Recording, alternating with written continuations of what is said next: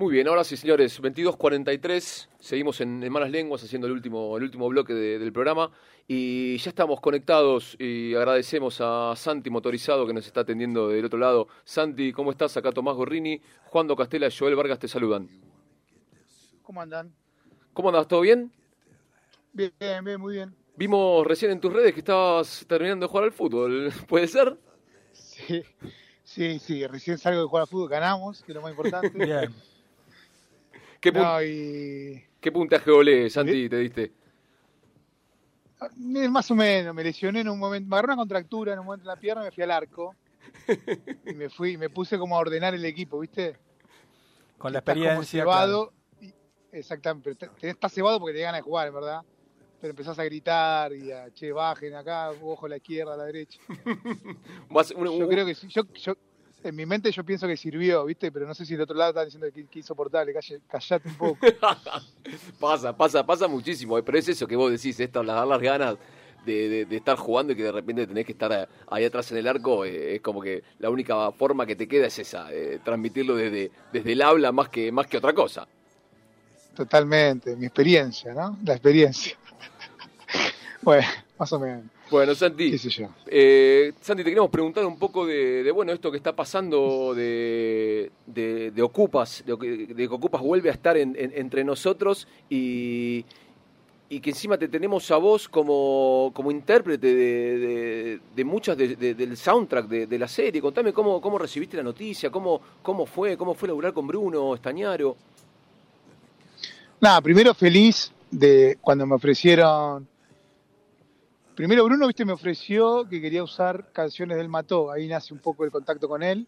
Este, yo obviamente feliz de la vida. Primero feliz por la noticia de que volvió Ocupa, que era algo que siempre estuvo en deuda en el sentido de que cuando salió en su momento, salió en la tele, fue un, una revolución total, pero después los fans reclamamos que esté en DVD, que esté en algún lado para poder volver a verla. Y siempre estuvo eso trabado por el tema de los derechos con algunas canciones.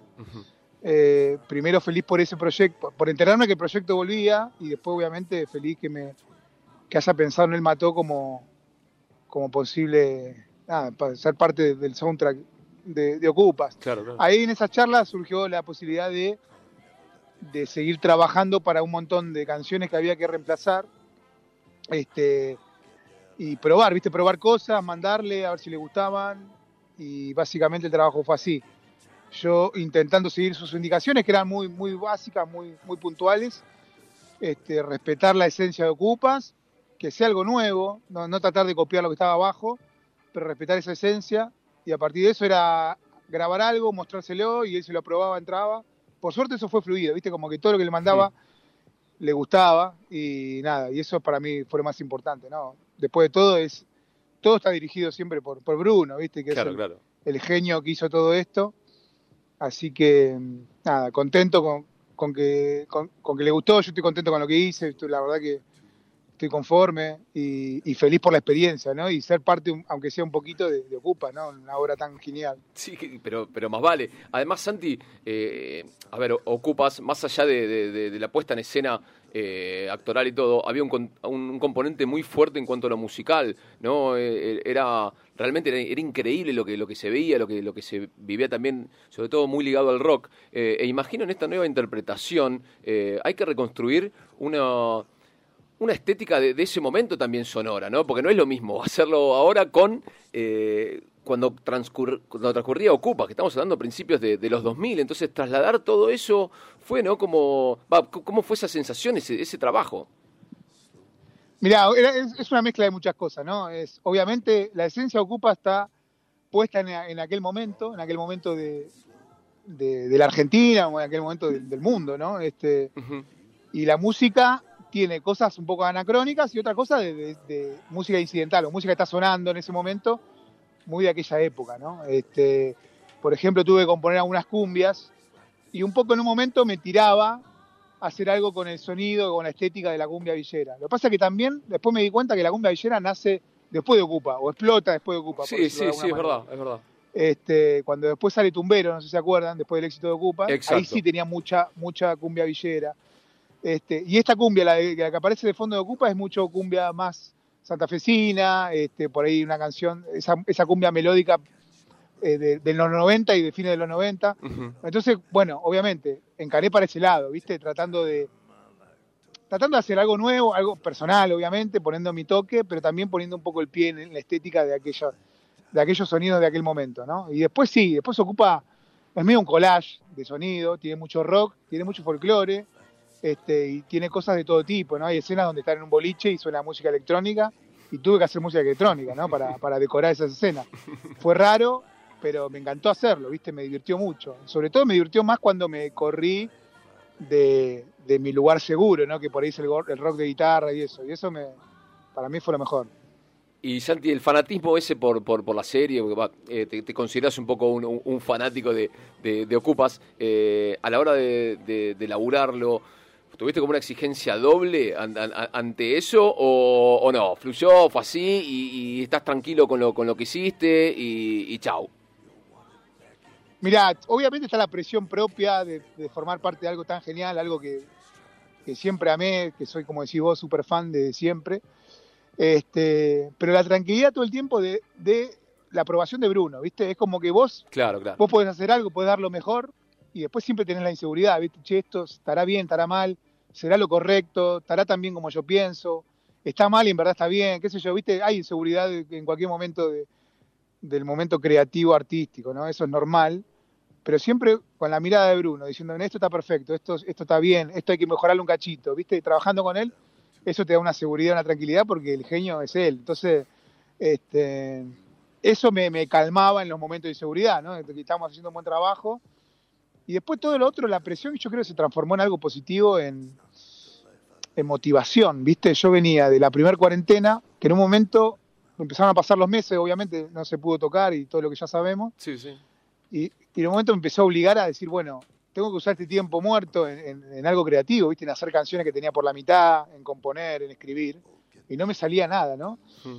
Y cuando llegó la invitación de Ocupa, ¿viste? Empezaron a aparecer un montón de ideas de la nada. Entonces yo pensaba, bueno, qué bueno que Ocupa me motivó. Claro. Obviamente que lo que escribí fue en pos de Ocupa, ¿no? Pero te quiero decir, no sé, yo pensaba, miren, vengo trabado, me ofrecen Ocupa y sigo trabado por ahí, ¿viste? No, y todo lo contrario, ¿viste? Me inspiró todo, me inspiraron los personajes, volví a, a ver todo de vuelta, algo que ya lo había visto 500 veces, ¿no? Era, pero era motivarme con escribir cosas. No hay nada muy literal con respecto a Ocupa, que muy narrativo, que acompañe lo que, lo que está pasando en las escenas, pero indirectamente me inspira eso, ¿no? Me inspira Ocupa, me inspira las situaciones, me inspira el amor que tengo por la serie y los personajes y todo, ¿no? Entonces, todo eso disparó un montón de cosas que siempre yo tardo mucho, ¿viste? Con las letras, sobre todo con las letras, ¿no? Hmm. Y acá empecé a escribir, escribir, escribir. Entonces, como que toda esa presión se transformó en algo bueno. Y Santiago, ¿qué tal? Eh, ¿había, buenas. Buenas. ¿Tenías alguna experiencia en, en, realizar algún este tipo de trabajo? O sea, trabajar pensando en algo audiovisual, en, la, en, algo para televisión, para cine, y también en la, me imagino, la envergadura de la cantidad de composiciones. O sea, no es un disco que tiene 10, 15 canciones, sino que es una obra mucho más grande, porque eh, ¿habías trabajado alguna vez en, en, eh, digamos, en este tipo de, de tareas? Mira, había hecho en 2000, ¿cuándo fue? 2018, eh, la música para... Se estrenó en 2019, pero me, me, me, convocaron por primera vez, era algo que yo siempre había soñado, hacer la música para una película, La muerte no existe, el amor tampoco, sí. que se estrenó en 2019, este, y, y sí, eso fue una experiencia nueva, ahí sí sentí, viste, la presión esta que estamos hablando, porque era algo que había deseado toda mi vida y de repente me llega y dije, bueno, está bien, genial, ¿viste? Me encanta el cine, me encanta pensar la música para la película, pero bueno, ahora hay que hacerlo, ¿viste? No es todo en la mente, sino hay que, hay que transformarlo en algo real. Pero Fer, el director Fer, Fernando Salem, me ayudó mucho en ese sentido. Él igualmente buscaba algo muy, muy concreto que era, me fue a buscar a mí puntualmente porque le gustaba mucho el Mató y quería un poco ese sonido del Mató, de los discos viejos, de, de la trilogía, de los EPs. Sí sentía que esa, esa era una banda sonora posible para la película. Entonces en un punto partí de algo ya conocido, por mí, obviamente, pero después todo el tiempo él tenía muy claro cuándo, en qué momento, dónde arrancar la música, dónde cortar, este, eso lo tenía él muy claro, entonces me ayudó mucho en ese sentido, estaba muy ordenado y a partir de ahí es más fácil trabajar. Santi, y lo mismo que con... Sí. Perdóname, y desde la composición, ¿qué, qué diferencia hay entre cuando vos te, te sentás para hacer un disco, para hacer canciones y cuando en este caso te sentaste para hacer una película, que eh, al artista, la, la, forma de componer, ¿qué, ¿qué, diferencia puede haber?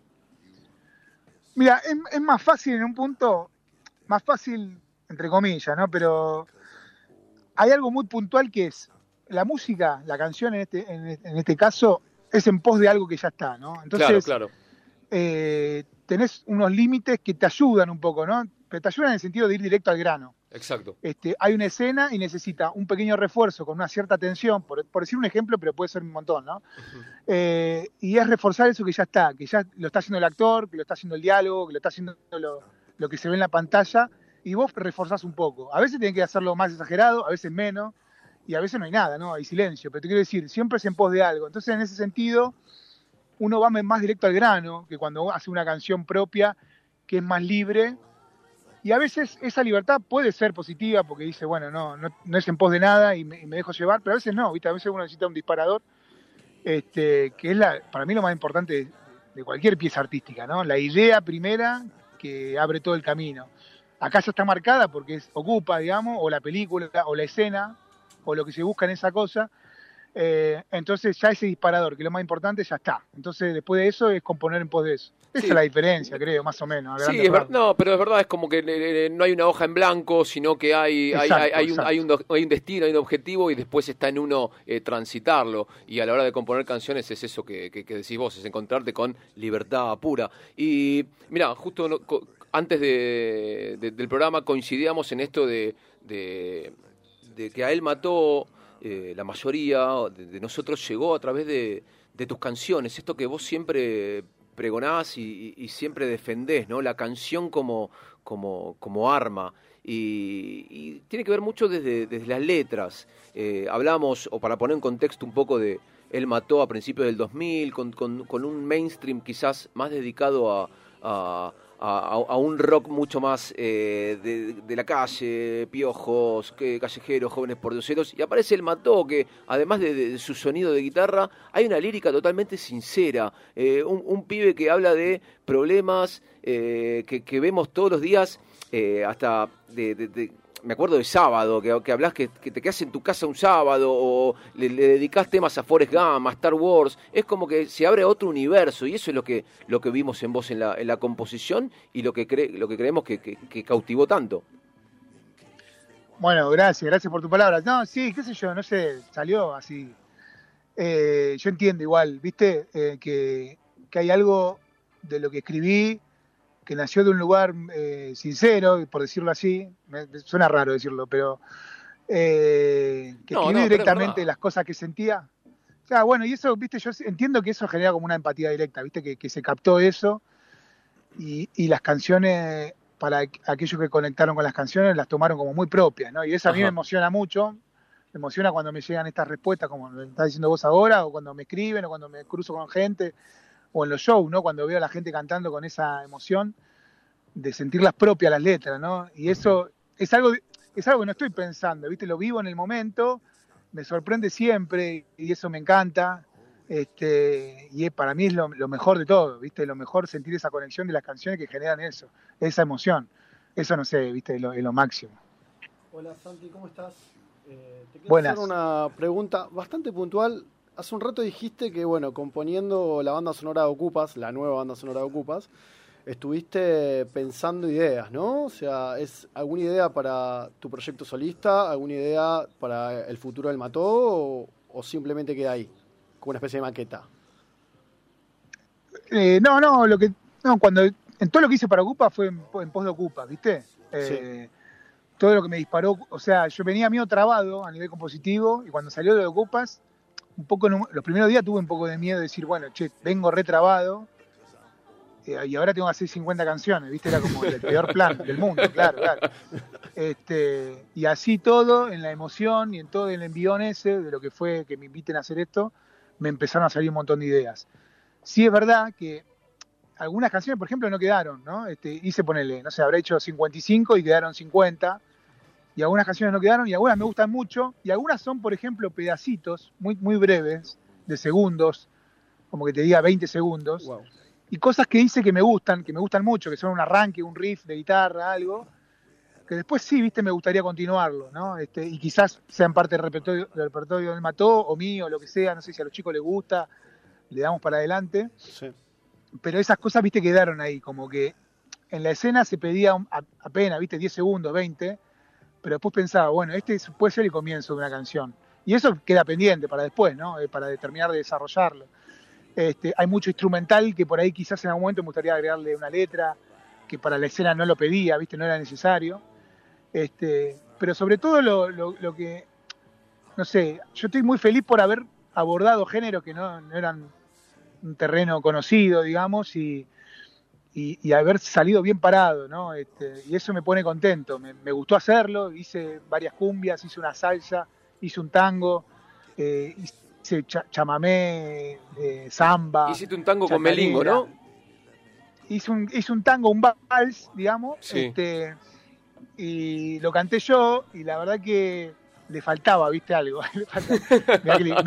me, puse, viste, me hice el tanguero, me peiné para atrás, todo, pero no pero le faltaba un poquito más. Y, yo le eh, hice una cumbia que invité a cantar a Vicentico, que se recopó, que quedó muy bien. Y, él me propuso, me dijo, che, ponle ese Melingo que le pases el tango y que te, acompañe. Hermoso. Más o menos, ¿no? y le, escribí con miedo, que yo no lo conozco personalmente, ¿no? Pero, pero se recopó enseguida, la grabó al toque y la grabó, no saben lo que es, boludo, la voz de Melingo, no, explota, explota y la levantó, viste, mil puntos. Este, nada, esa cosa, ¿viste? Toda esa experiencia que viví haciendo esto de Ocupa, lo que más me emociona es que no, quizás no lo hubiese hecho nunca, ¿viste? Nunca hubiese abordado hacer un tango, un vals, sin la obligación porque lo pedía la serie claro, claro. y sin esta, esta, dinámica urgente de, de, tener que hacerlo sí o sí, ¿viste? Esa, eso te motiva, te lleva a una cosa media vertiginosa, obviamente, pero que termina siendo algo positivo y, haber vivido todo eso, ¿no? Ya, ya entregamos todo y ya lo extraño también, porque la pasé muy bien. Estamos hablando con Santiago Motorizado, el cantante de El Mató, un policía motorizado. Santi, ¿y en qué momento está El Mató en, en, todo esto? Bueno, El Mató lo que hicimos el año pasado fue también esto, ¿no? Porque lo primero que me propuso Bruno era usar algunas canciones del Mató y, y yo le hice la contrapropuesta de regrabarlas, ya que estábamos, viste, al pedo, no teníamos nada para hacer obviamente respetando un poco la, bastante la esencia de aquellos discos que porque por algo Bruno les había elegido ahí. Este, las grabamos, se las pasamos, le gustó y estuvimos haciendo eso un poco, ¿no? Y también dentro de ese repertorio de canciones que, que regrabamos por Ocupas, hay una canción nueva que, que nada, estamos contentos porque nos gusta mucho y, y nada, tenemos nada, vamos a esperar que, se estrene Ocupa y después en algún momento las subiremos también para que las puedan escuchar todos, ¿no? Aparte de la serie. Pero feliz por, por también, ¿no? Aparte de todo lo que hice yo en esto, en la música incidental puntual, también está en esta, este proyecto con el Mató también dentro de Ocupa, ¿no? Entonces es como mucha, muchas cosas juntas que a mí me copa. Santi, para ir terminando, bueno, hoy se cumplen 35 años del mejor gol de, la historia, ¿no? Estamos hablando del gol de, Diego Armando Maradona. Sabemos de tu fanatismo por el fútbol que acaba de terminar de jugar hace cinco minutos, también de tu, de, tu fanatismo con gimnasia. Así que ah, imaginamos todo lo que viviste con, con, Diego en, La Plata, todo eso. Era una especie de, gran hermano constante La Plata, ¿no? Ahí con 150 mil cámaras a ti todo. ¿Y, y qué, qué recordás de de aquel día, ¿no? De 35 años eh, atrás, estaba, eh, ¿qué fue? Un 22 de, 22 de junio de, 1986. ¿Tenés algún recuerdo? Eh, ¿qué, qué, qué, se te viene a la cabeza? No, era muy, era muy chiquito. Yo tenía 5 años, no, 6 años, ponele. No me acuerdo mucho, me acuerdo cosas del Mundial, ¿eh? Me acuerdo... Me acuerdo la final, de estar viendo en mi casa, pero era muy, muy chiquito, ¿viste? Me acuerdo del sol, ese sol que se, que daba sombra en, el, Estadio Azteca. La piñata. Me acuerdo me llamaba la atención eso, claro, decía aquí como el sol da sombra, ¿viste? no entendía nada, era muy chiquito. Eh, pero, pero sí, el post eso, ¿viste? Ya cuando iba creciendo, después del Mundial era mucho, en la tele daban héroes cada un mes, ponele, y eso lo tengo grabado, ¿viste? Y después el Mundial 90, y después todas las veces que vimos el gol ese y todo lo que significó, eso está, ¿viste? Es parte de nuestra, por más que lo hayamos vivido en ese momento o no. Eh, para mí es genial, es algo tan genial. El otro día veía que Lineker, que es algo que no se habla mucho, pero que Lineker hablaba puntualmente del mal estado en el que estaba la cancha. Eso es algo que no se hablaba. Impresionante, sí, lo escuché también, impresionante. Sí, sí, esos factores que desconocemos, claro, tal cual. Te das cuenta que va pisando y la pelota va picando para cualquier lado y así todo, viste, la va llevando como, como si fuese un billar, viste, un campo de billar. Eso, viste, como que le suma más cosas a algo que es imposible, que es genial. Y otra cosa que no hay que olvidar el gol con la mano. El gol con la mano es una obra de arte impresionante. Este, es una mano tan, tan, tan perfecta al movimiento. Nunca más se vio una mano así. También que ahora está el bar, todo lo que, lo que sea, pero el movimiento de la mano es tan veloz y tan, y tan estético, ¿no? que la toca. Y tan estético esa forma particular es increíble, que tiene. Es increíble. No, y, además hacer un gol con la mano en los ingleses es como una película, es como algo que no puede ser, no puede ser que haya pasado y además digo, un, un, un, engaño tan, tan sutil que, que, fue evidente para todos, menos para la persona que tenía que ser engañada, que fue el árbitro. Todo el resto del mundo sí, lo vio. Sí, igual me gusta a mí pensar que no fue tan evidente. ¿eh? Ojo, porque está, es muy rápida la mano. Es, yo me creo que no lo que, que, que, que es difícil de ver. Incluso yo pensaba, hablaba con unos amigos, si vamos, si hubiese habido bar en aquel momento, uno piensa, bueno, la anulan, y con, si hubiese habido bar en aquella época, hubiese sido el bar con los televisores, con esos pixelados, todo esa época. No, había, no hubiera habido HD. Ahí se camufla. Vos la ves una y dos veces, y es jodido verla. Se ve, viste, si haces un poco de esfuerzo se ve, pero son pixeles, eh, ojo, no se ve tan perfecta. Sí, de hecho. Este, y después la. De hecho, cuando pasaban el, de hecho, cuando pasaban el, hoy el, el, relato de Víctor Hugo, Víctor Hugo dice que es mano y los compañeros que están del aire con él dicen, no, no, no es mano, no es mano, yo no la estoy viendo. No, no, no, no, no se ve, ojo, no, claro, es difícil, es difícil verla. Y la foto famosa que me acuerdo de la primera que la vi era una gira de Iron Maiden que era por, Sudamérica y está Maradona que la toca, está una foto perfecta que la toca. ¿Viste? ¿Lo vieron ese plano que está él saltando y le, tiene la mano pegando al, pegada a la pelota? Impresionante, con la, con, la Para mí es falsa. ¿Por qué? Te lo juro, te lo juro. Porque para mí hubo muchos años que no nunca encontraron una foto con Maradona tocando la pelota y de repente apareció y a mí me, me, me genera dudas, ¿eh? Porque incluso los ingleses, que son turros, que se hacen los fair play, pero son los más, más ladrones de la historia del mundo, este, el gol que hacen ellos en la, final del 66, que pica un metro, un metro afuera. pica afuera, un chorado, pica afuera y cobran gol. Ellos cuando hicieron una campaña para hacer, para organizar el mundial, creo que era el 2018 que ganó Rusia, hicieron toda una campaña con, con videos, qué sé yo, y agarraron el gol ese y lo, la hicieron que entre digitalmente. Búsquenlo en YouTube. ¿Qué hijo de puta? No te puedo creer. Hicieron el gol, todo, que, hicieron el gol que entre, y ya sabemos todo que no entró. Entonces, no hay que confiar en los ingleses, muchachos. No hay que confiar en los ingleses. Y son piratas. Bueno, Santi. Son piratas, piratas, pues, de esencia. Te queremos agradecer el, tiempo, la verdad, un, no te enfríes. un lujazo, no te enfríes, más, si estás medio, más si estás medio contracturado, así que llegá, diclofenac, eh, agua caliente en la ducha, así que nada, mandarte un abrazo gigante desde acá y éxitos en todo lo que viene y bueno, esperamos entonces eh, Ocupas. ¿Cuándo se estrena, sabes? ¿La podés decir? Porque sé que Netflix es medio jodido. no, no, sé que lo van a anunciar pronto, no tengo el día, este, pero pronto van a hacer el anuncio oficial y, todos nos enteraremos. Yo la verdad no lo sé. Información clasificada. para mí también, ¿eh? no sé, no sé, verdad. Santiago Motorizado pasó por malas lenguas. Eh, nosotros nos pasamos seis minutos, pero valió la pena. Eh, me encantó. Vamos con Rock Espacial y volvemos.